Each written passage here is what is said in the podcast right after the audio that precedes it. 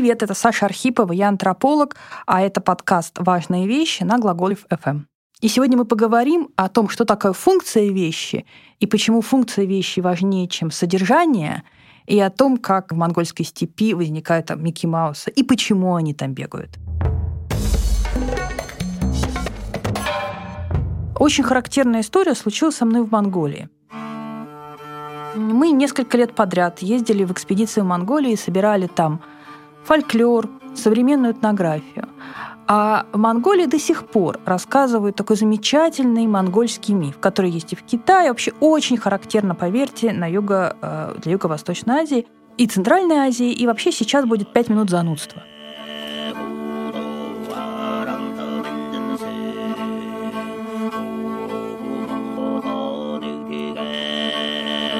История-то следующая, о том, что когда-то на Земле было много солнц. То ли 7, то ли 9, то ли 11, и вели они себя очень плохо. Они постоянно шли Землю, и вот-вот Земля была готова погибнуть. И естественно, что люди и животные, вообще все умирало. И тогда один стрелок, в Монголии его зовут Архимерген, э, большой палец, он вышел и сказал, что он э, вообще с этими солнцами разберется, они бы достали. И он был мужественный, он был очень сильный стрелок, и он начал по ним стрелять. И он убил все солнце, кроме последнего. И тут Бог очень забеспокоился. Он понял, что сейчас как бы вообще все закончится. Все, что он творил, закончится. И тогда он смошенничал. Бог спрятал последнее солнце. По одной версии он накрыл ее пиалкой для чая солнца. По другим он закрыл полой своего халата. Но так или иначе, Эрхимерген выстрелил, солнце осталось, и он понял, что он промахнулся. И он понял, что он лузер. Ирхимерген не мог жить лузером. И он ну, сказал, раз так, раз я промахнулся, раз я плохой стрелок, я перестану быть, э, перестану быть стрелком, отрезал себе большой палец, то есть он больше не мог стрелять из лука, и превратил себя в тарбагана, в такого степного сурка. Их очень много можно увидеть, и время от времени э, про них печатают разные неприятные новости, потому что тарбаганы вообще-то разносчики чумы. И он превратился в Тарбагана, но по, согласно мифу, вот тут вот под мышкой у Тарбагана есть человеческое мясо, поэтому не то, чтобы его можно сильно кушать. Поедая Тарбагана, ты совершаешь небольшой акт каннибализма, потому что это все-таки архимерген, который когда-то пытался спасти весь мир и стрелял в солнце. Но в современная Монголия там, за последние полтора века, как и многие страны, претерпела очень много ситуаций голода – и э, когда у тебя голодно, когда скот у тебя пал, и вообще есть нечего, последняя еда — это несчастный степной сурок которых много, которые довольно э, любопытные, которые не боятся людей. Их просто приди и возьми. Но поскольку они немножечко люди, так просто их убить нельзя.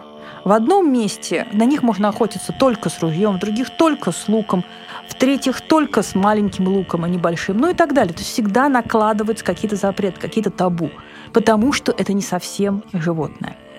И вот э, в э, Восточной Монголии э, мы натолкнулись на такой прекрасный охотничий обычай, что охотиться на сурков можно только на закате или на рассвете, полдя на четвереньках, не говоря ни слова, спрятав ружье и самое главное, надев на себя специальный костюм – сшиты из шкур разных животных. Э, при этом на голове должны быть уши зайца, а э, хвост у тебя должен быть волк или лисы. Это все эти действия направлены на то, чтобы показать себя не человеком. То есть, если ты охотишься на тарбагана, то на тарбагана охотится не человек, на тарбагана охотится другое животное. Ты таким образом обходишь старый архаичный запрет убивать почти человека.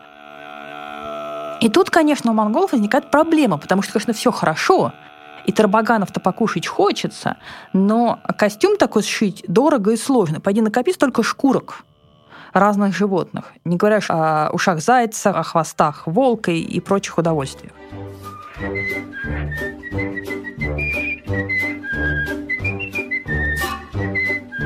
И вот однажды мы, возвращаясь из экспедиции, приехали в городок Эрденет.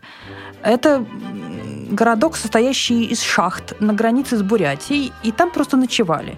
И расспрашивали хозяина про эту охоту. А он молодой относительно человек, лет 40. Э, он работает инженером на шахтах. И поскольку эти шахты недавно купили американцы, их направили в Штаты на переподготовку для работы на каком-то новом оборудовании.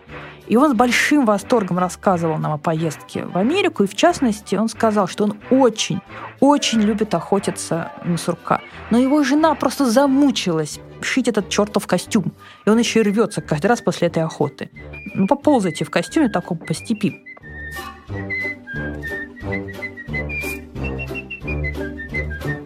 И вот он, когда он был в Штатах, их повезли в большой-большой магазин, и там он увидел идеальный костюм для охоты на сурка. И вот он привез такой костюм себе и своим друзьям, и теперь они охотятся только в них, а их, а их жены очень довольны, потому что они ничего не делают. Он открыл свой шкаф в коридоре, и мы увидели большие костюмы для Микки Мауса которые продавались э, в супермаркете, наверное, как рождественская распродажа.